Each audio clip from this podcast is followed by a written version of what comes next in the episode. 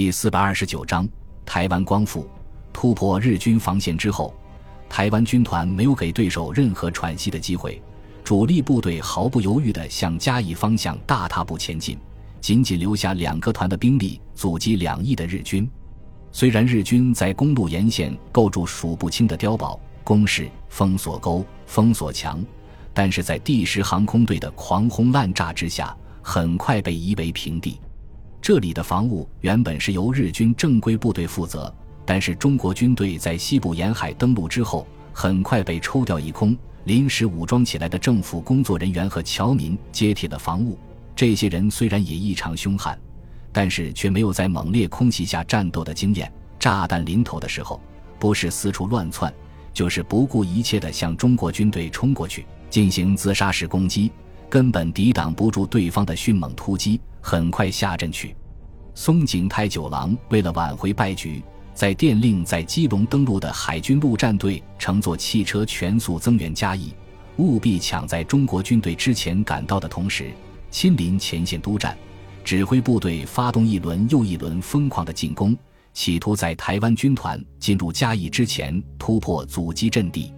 然而，此时的台湾军团得到了轰炸机群的强有力支援，士气高涨。用自动武器、枪榴弹、迫击炮和火焰喷射器奋力还击，把日军主力死死拖在阵地上，使其不能前进一步。与此同时，从基隆出发的海军陆战队连续遭到中国空军的轰炸，损失惨重。还没到彰化，就已经失去了三分之一的兵力，而前面的道路又被炸成一节一节的，汽车根本无法通行，只好下车步行。以蜗牛般的速度向嘉义赶去，松井太九郎意识到海军陆战队已经不可能按时赶到，而自己的部队又不能在短时间内突破对方阵地，唯一的办法就是从滩头阵地上抽调兵力，回师增援嘉义。这样一来，很可能被登陆部队突破防线。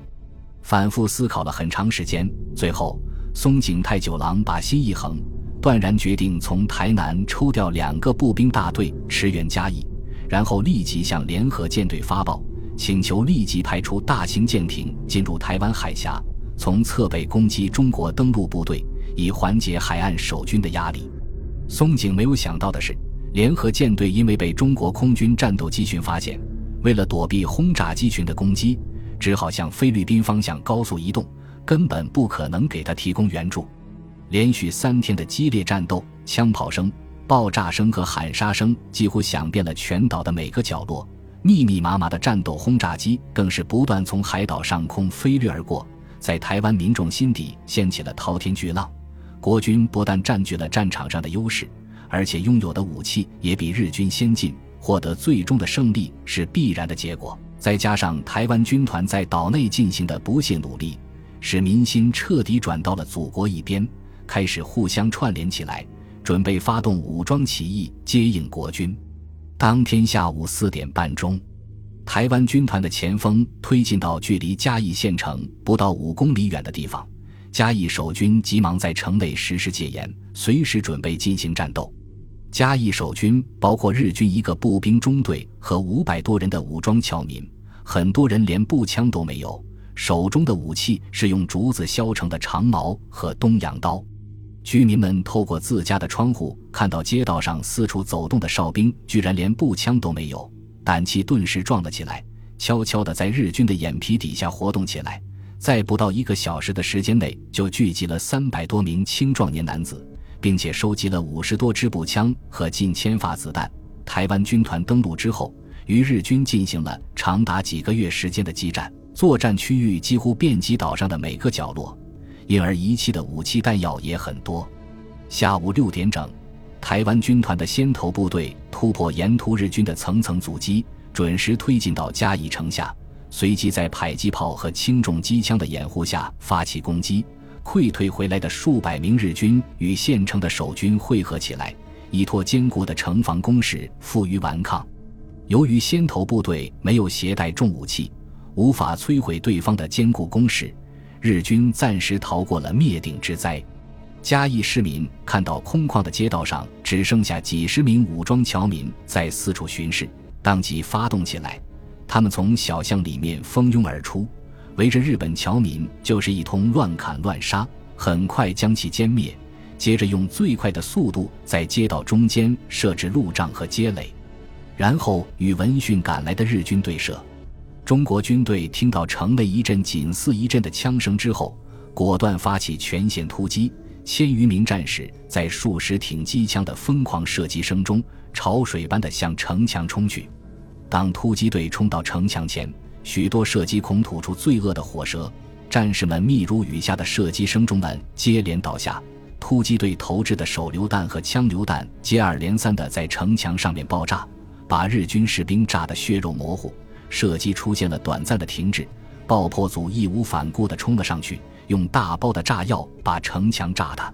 浓密的烟尘随着坍塌的墙壁腾空而起，战士们呐喊着向缺口处涌了上去。密集的机枪子弹从他们头顶上呼啸而过，劈头盖脸地向城墙顶端扫了过去。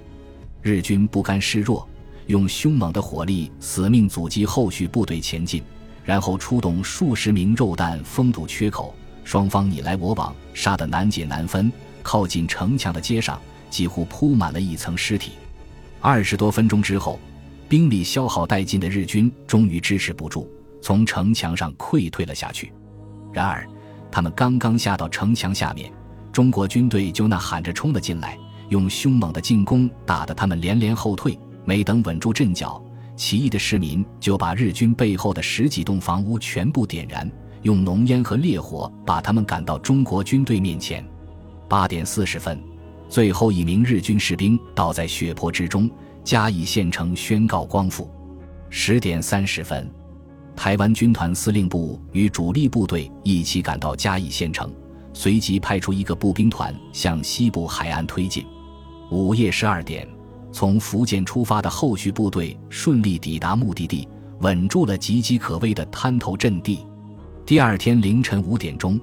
登陆部队在数量空前的轰炸机群的掩护下，向日军岸防工事发起一波又一波的进攻。在重达五百公斤的航空炸弹和燃烧弹的袭击下，日军攻势很快被炸得千疮百孔，阵地表面也被烧得松软不堪。日军士兵只能卧倒在光秃秃、炽热的地面上继续战斗。扔光了携带的炸弹之后，轰炸机群轮番俯冲扫射，把日军阵地来回梳理了一遍又一遍。大口径机枪子弹打得沙石飞溅，血肉横飞。日军的伤亡急剧增加，很快就陷入了难以为继的地步。这时候，整个台湾地区的公路和铁路全部被轰炸摧毁。日军被分割成十几个孤立的集团，补给线也全部被切断，已经达到了崩溃的边缘。上午八点钟，第一架运输机降落在台湾军团刚刚整修出来的野战机场，紧接着，运输机不断起降，把大批的作战物资和人员输送过来，使兵力的优势越发明显。上午十点多钟，北路军突破日军防线，建立了纵深五公里。宽约六公里的阵地，然后掩护后续部队从海空两路源源不断赶来。等到下午两点钟的时候，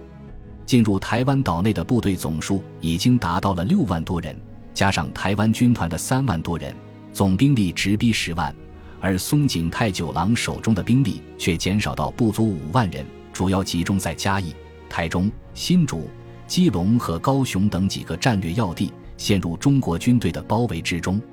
眼看大势已去，松井太九郎率领主力部队向东退却，准备翻越中央山脉之后，从东部沿海港口往冲绳岛撤退，同时命令据守各城市的日军与阵地共存亡。谢长风当即率步先尾追击，不给日军丝毫的喘息机会。空军轰炸机群更是穷追不舍，持续不断的轰炸扫射。使日军在撤退的道路上遗失累累。与此同时，登陆部队在空军的掩护下，采用牛刀杀鸡战术，以五倍甚至十倍的兵力围攻日军据守的城市，在短短两天的时间内就攻克了岛内的全部战略要点。四月八日，松井太九郎与两万五千余名日军在台东西北方向四十五公里的山岳地区被团团包围。中国军队在进行持续不断的空袭的同时，从福建调集了一个坦克联合三十余门一百五十毫米口径榴弹炮，准备对日军发动最后一击。四月十日，中国军队集中了四万余人，在六十余架轰炸机的掩护下，向日军据守的三座山峰发起总攻。由于这里有山峰构成的天然屏障，地势崎岖险峻，日军充分利用地形，在几天的时间内构筑起简单的防御工事。松井太久郎决心以此为依托，战至最后一兵一卒。因此，日军的抵抗非但没有减弱，反而越来越猛烈。中国军队先出动轰炸机，进行长达半个小时的猛烈轰炸，然后再用重炮对目标区域进行十五分钟的炮火准备，最后才以坦克为先导，缓缓向日军阵地前进。日军在全力抵御的同时。不断排出肉弹，跳入中国军队之中，抱住中国士兵同归于尽。每前进一米都要付出惨重的代价。于是再次出动轰炸机群进行更加猛烈的空袭。日军损失惨重，兵力锐减至一万两千人，大炮损失过半，炮弹全部打光，弹药几乎枯竭。四月十一日中午十二点整。松井太久郎与司令部的七位高级军官一起切腹自杀，失去指挥的日军随即被击溃，大部分被歼灭，少部分逃窜到山林之中继续抵抗。四月十二日，统帅部正式宣布台湾战役结束，取得了直接攻击日本本土的前进基地。